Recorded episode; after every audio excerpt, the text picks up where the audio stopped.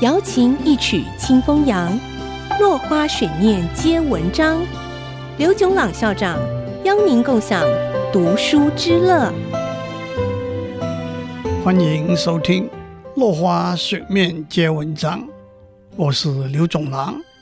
今天我们讲情为何物。当我们描述跟情人在一起的时候，快乐、开心的感觉。和情人不在身旁的时候，失落、失恋的感觉，让我们体会到情是一股力量，让一个人对另一个人产生一份特殊的感觉，把两个人连接起来。其实，按照这个说法，情并不限于男女之间的爱情，父母子女之间的亲情，兄弟姐妹之间的手足之情。志同道合、兴趣理念相投的朋友之间的友情，都是情。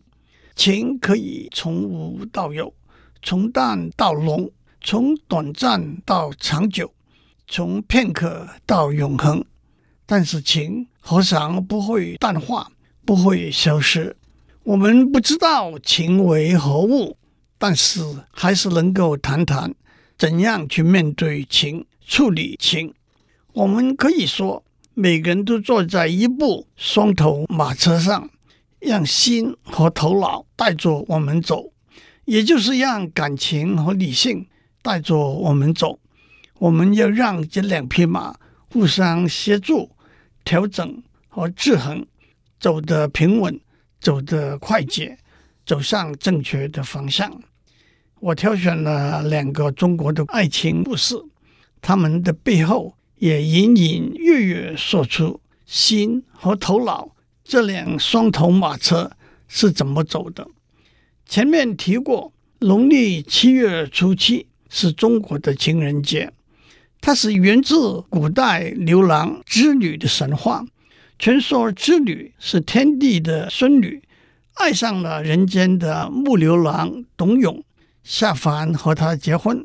过着男耕女织的幸福生活，但是王母知道了，十分生气，因此派天兵把织女捉回天庭。牛郎在神牛的帮助之下，一直追上天，被王母化银河为界。每年七月初七，人间的喜鹊会飞到银河上，架起鹊桥，让他们渡过银河相会。另一个是赵孟頫和管仲基的故事。赵孟頫是宋末元初人，他是宋太祖赵匡胤的十一代孙子。他的书法叫做赵体，他的绘画，尤其是他画的马，到今天还是鼎鼎有名的。他的夫人管仲基也是有名的书法家。宋朝亡了。赵孟頫在元朝当了大官，遇到一位年轻漂亮的女子，想纳她为妾的时候，管仲基写了一首词：“你侬我侬，特杀情多，情多处，热如火。把一堆泥捏一个你，塑一个我，将咱两个一起打破，用水调和，再捏一个你。”再说一个我，我泥中有你，你泥中有我，我与你生同一个亲，死同一个光。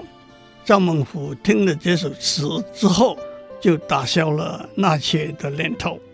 今天我们讲到这里，下次我们讲礼貌的魅力。